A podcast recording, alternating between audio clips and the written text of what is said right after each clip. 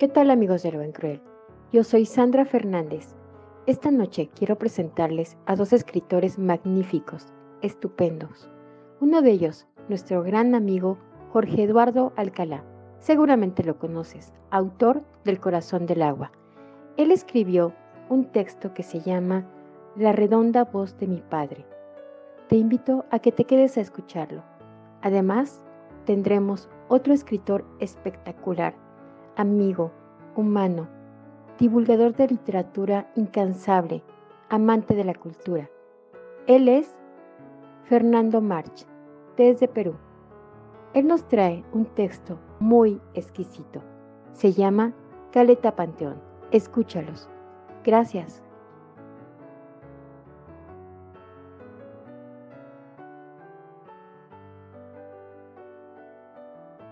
Hola amigos del Buen Cruel. Soy Patricia Rogel del Consejo Editorial. Hoy les presento la semblanza y algo de la obra de un respetado poeta, dramaturgo, novelista, cuentista y además querido amigo, el escritor peruano Fernando March. Fernando March nació en Lima el 5 de marzo de 1969, escritor del Big Bang Literario 2020 Escribió su primera obra teatral a los 14 años, titulada El principio de una nueva vida en 1984. Ha ganado dos veces consecutivas el concurso Schulz de San Gerardo de Loja con sus obras de microteatro Desahuciado de 2016 e Impudicias Virtuales del 2017. Fue segundo finalista en el concurso de relato corto de la editorial Angels Fortune de Barcelona, España, y publicó en Europa El trovador menesteroso de la calle del encanto de 2019. Finalista del concurso de cuento auspiciado por la colonia china peruana con su relato Caleta Panteón, de la que obtuvo mención honrosa en el 2021 y que hoy traemos para ustedes. Fernando March actualmente está trabajando en su poemario Nogalia. Querido Fernando, es un honor para mí y para el podcast El Buen Cruel presentar tu obra. Caleta Panteón es un cuento tuzán.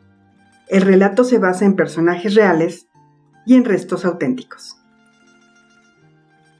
Caleta Panteón. Autor Fernando March.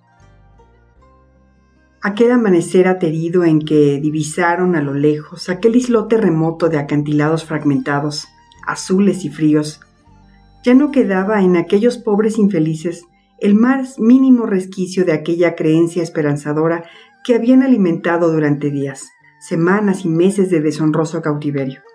El hecho de que al final del mismo les esperaba el arribo a un país de promisión y abundancia, cuyas arenas y rocas resplandecerían al recibirles, y así se darían cuenta que en realidad no eran arenales comunes, sino aquel oro acendrado y legítimo, comprimido y reducido a polvo por la mano benevolente de los dioses de Jade.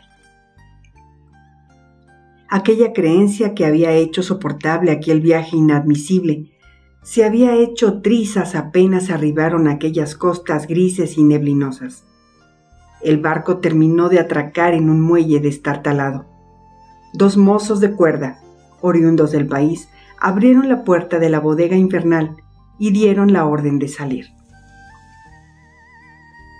Ya incorporados, fueron saliendo uno a uno, un conjunto de individuos famélicos, entumecidos, azorados y visiblemente desorientados. Entonces lo vieron. Las playas estrechas, las arenas amarillas, pedriscos tugurizados, aves y lobos grises retosando sobre las rocas afiladas y húmedas, vapuleadas por el latido espumoso del mar. Un poco más allá, la que sería su ruina, los cuarteles de sanidad. Uno de los mozos de cuerda gritó en cantonés perfecto, Shen Lu Dao, San Lorenzo. Y se pusieron en fila. Fueron ingresando uno por uno a la caseta de sanidad para ser observados, antes de ser distribuidos en rutas diversas. Fue a uno de ellos a quienes se les preguntó en mandarín si sufría alguna enfermedad. Aquel individuo les dijo que toda la travesía había estado con fucsie, diarrea, y que sus ropas estaban tan malolientes que necesitaba un baño. Sus interlocutores iban anotando todo con signos ininteligibles. Desencadenaron y desnudaron al hombre. Fueron contando cada una de sus costillas para deducir si era apto o no para las futuras labores. Asqueados de su pésimo olor, le obligaron a salir a un descampado arenoso y frío, donde había unas cubetas grandes de madera llenas de agua de mar. Provistos de odio infernal, fueron sacando agua y le iban tirando cubetazos helados, entre risas. Aquel individuo parecía resistir con dignidad y resignación semejante ultraje. Luego de la algaraza, a pesar suyo, procedieron a cortarle la coleta y posteriormente le fueron alcanzadas las ropas de un cantonés muerto en la víspera. Ya con todo aquello decidieron su suerte. Trajeron sus escasas pertenencias en una bolsita de lino azul que un abuelo suyo le había entregado. Así pudieron explorar su contenido.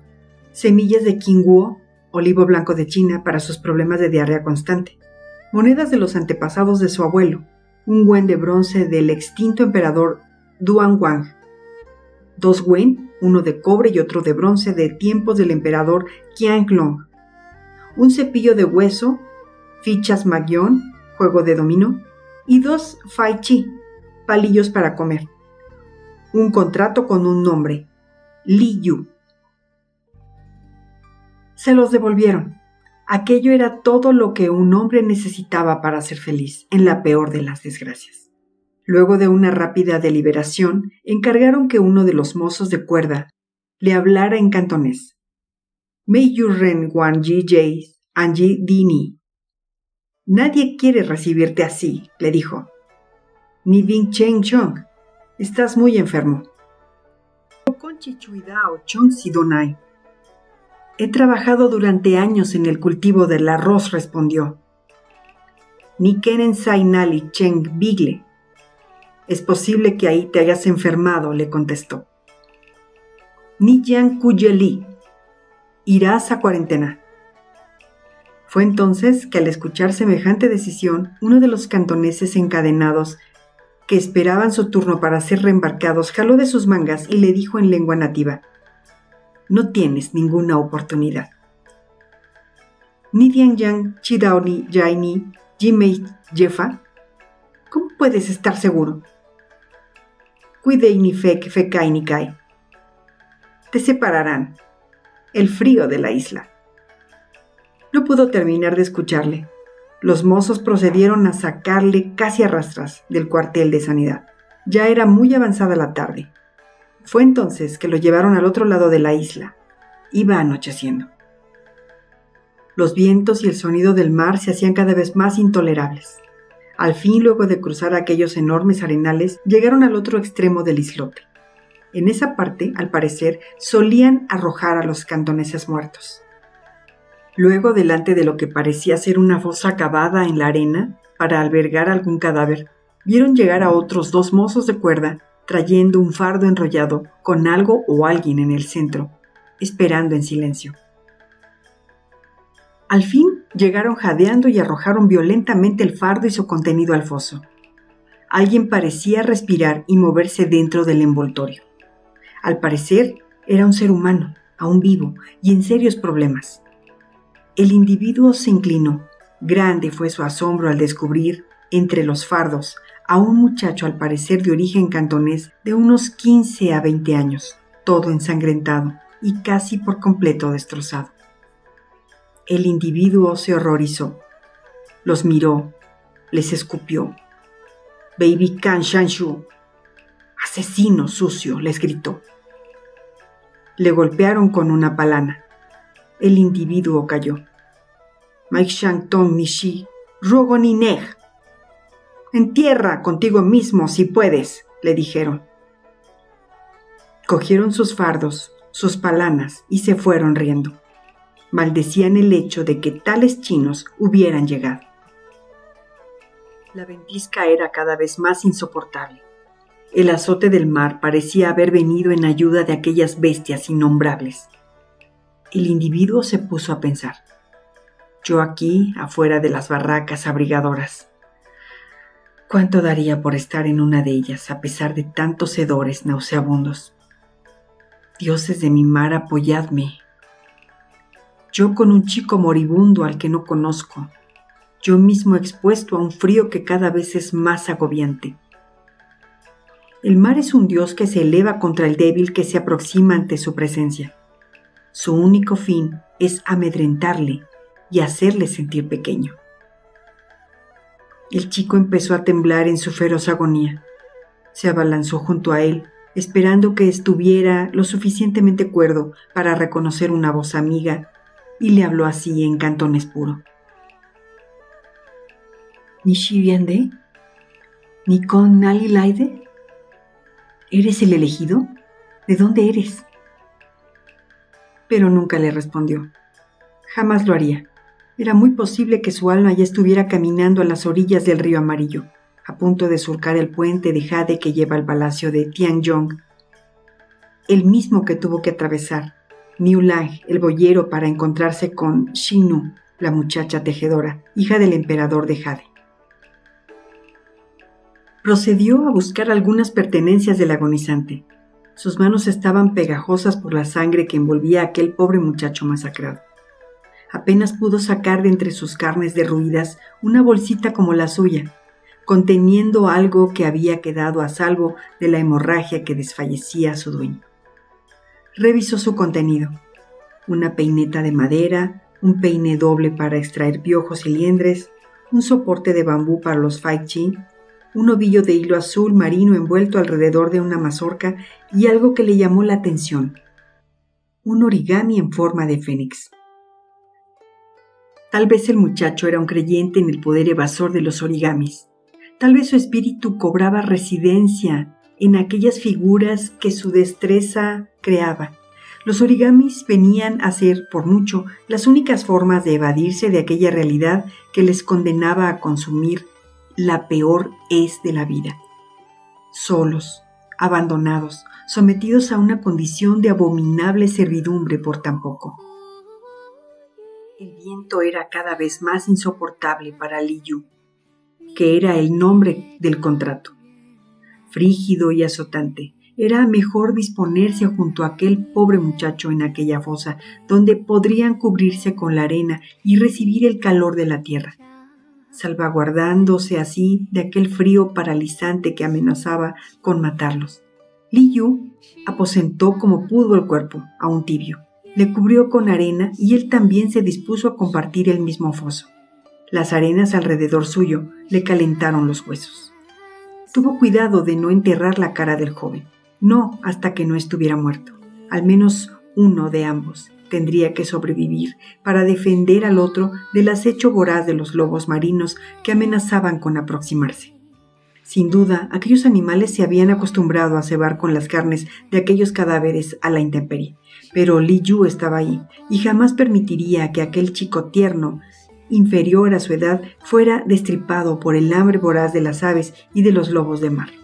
Defendería su cuerpo hasta que estuviera consciente o tal vez ya ausente de los sufrimientos inmemoriales de este mundo.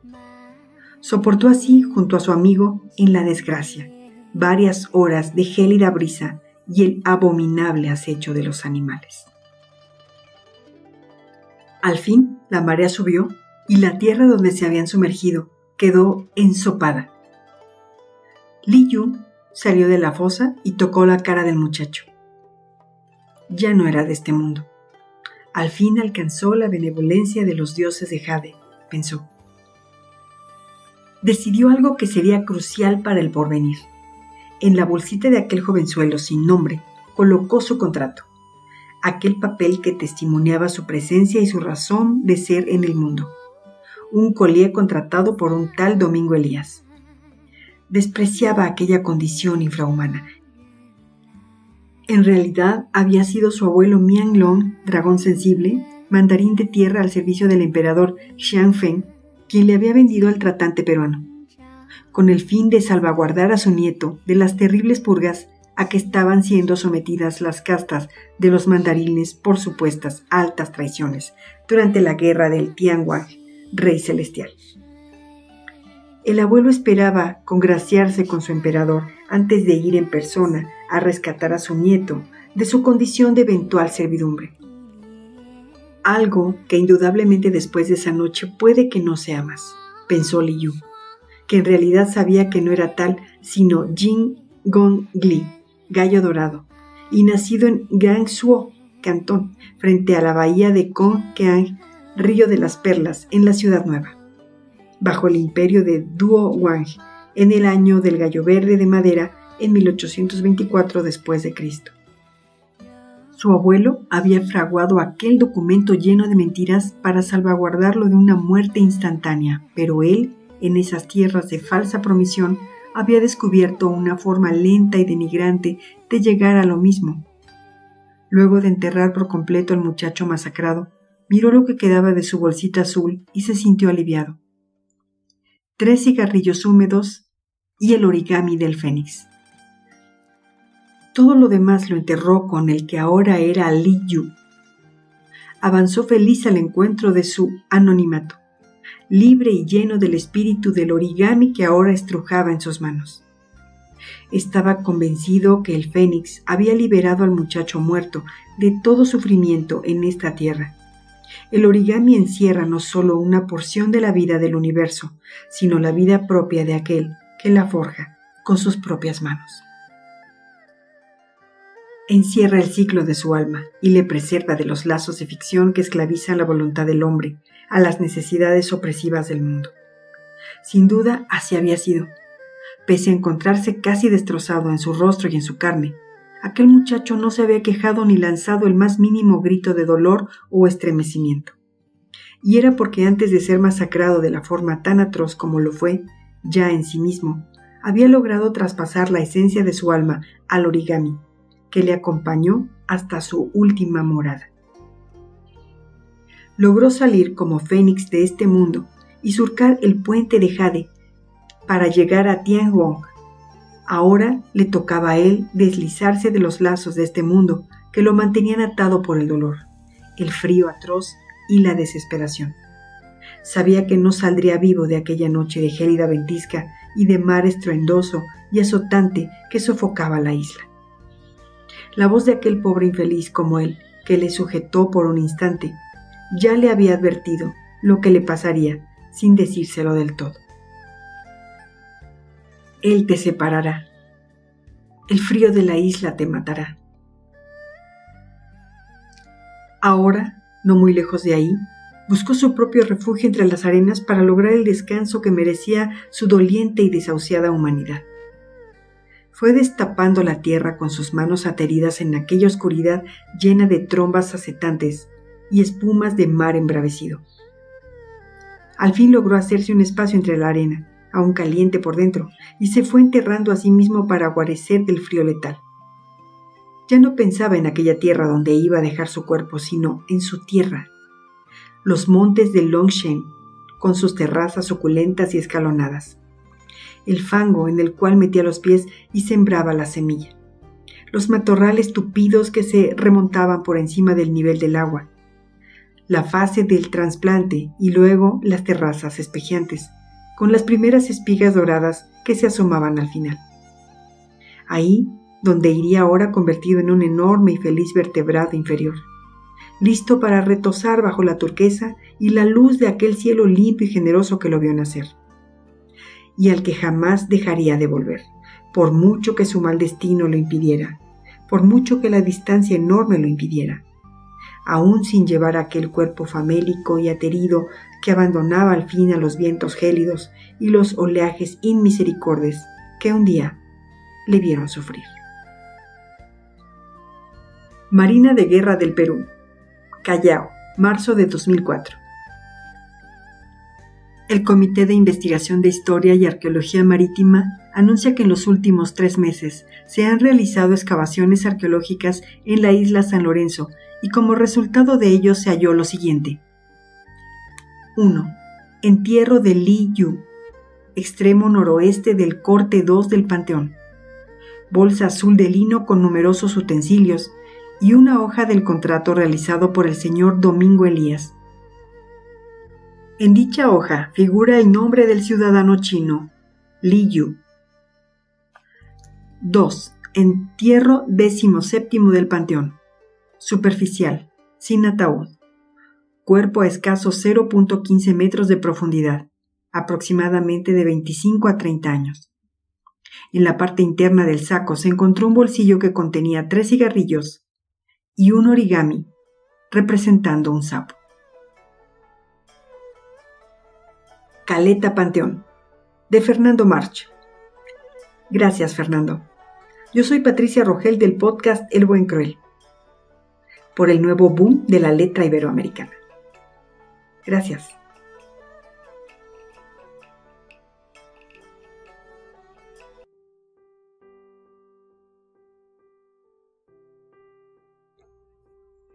Jorge Eduardo Alcalá, nacido en la Ciudad de México en 1967, tiene estudios de posgrado en Humanidades por la Universidad Anáhuac y uno de los más activos participantes en nuestro esfuerzo literario, donde además de compartirnos su obra, nos comparte sus vastos conocimientos a través de los talleres llamados De la Selva al Jardín que se transmitieron en la primera temporada y que el maestro Gea encabeza de manera magistral. Hablar de el autor y no hablar de la novela, su novela El corazón del agua, sería un despropósito. Déjanos contarte que en este trabajo el autor propone un universo narrativo arraigado en la Ciudad de México, rescatando una de sus múltiples historias fantásticas, el demonio que escapó de la catedral preso desde 1633. En esta novela se descubre uno de los secretos mejor guardados de la ciudad, mediante un recorrido laberíntico que lleva al lector a los sótanos de la catedral, a los departamentos lujosos de Nuevo Polanco, a los basureros de Mellehualco, a las librerías de Viejo. El doctor Atle y Naui Olin lo sabían. La conspiración de Aura existe y es muy real. Gea tallerista, novelista, maestro y amigo, nos presenta el siguiente trabajo.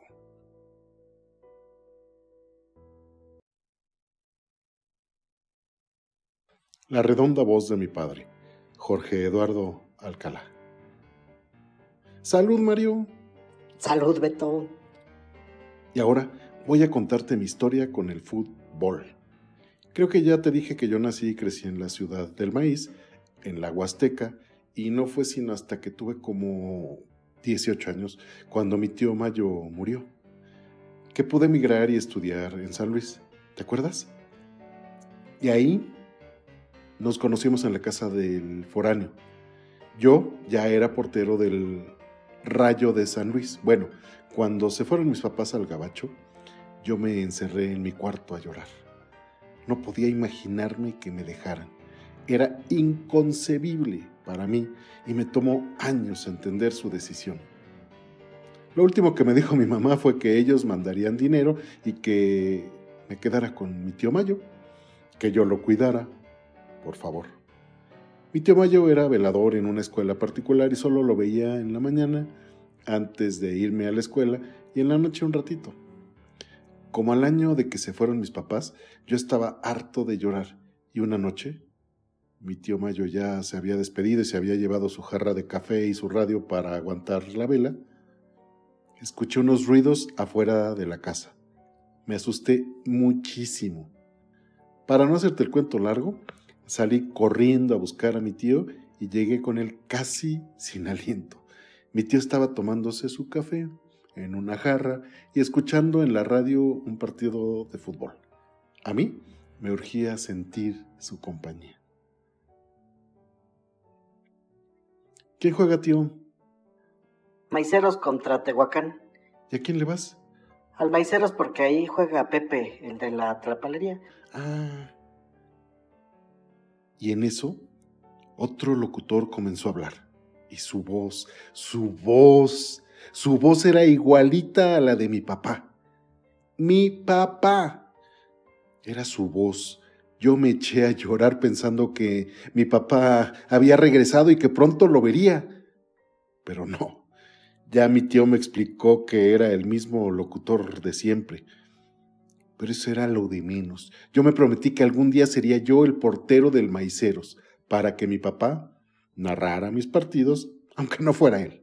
¿Me entiendes? Después supe que mi papá se murió pero su voz siempre me ha acompañado narrando cuando tiran un penalti y estoy casi a punto de detenerlo. Aquella vez que subí de sorpresa en un contragolpe y le ganamos 2-1 al Charandas. Y por eso, querido Alberto, el fútbol es lo mejor de mi vida. Salud, larga vida a los maiceros. Salud, Mario, y a la salud de tu tío y de los locutores de fútbol. Un texto inédito en exclusiva para su estreno en el podcast El Buen Cruel, escrito por Jorge Eduardo Alcala Elgea, autor de la novela El Corazón del Agua. Muchas gracias.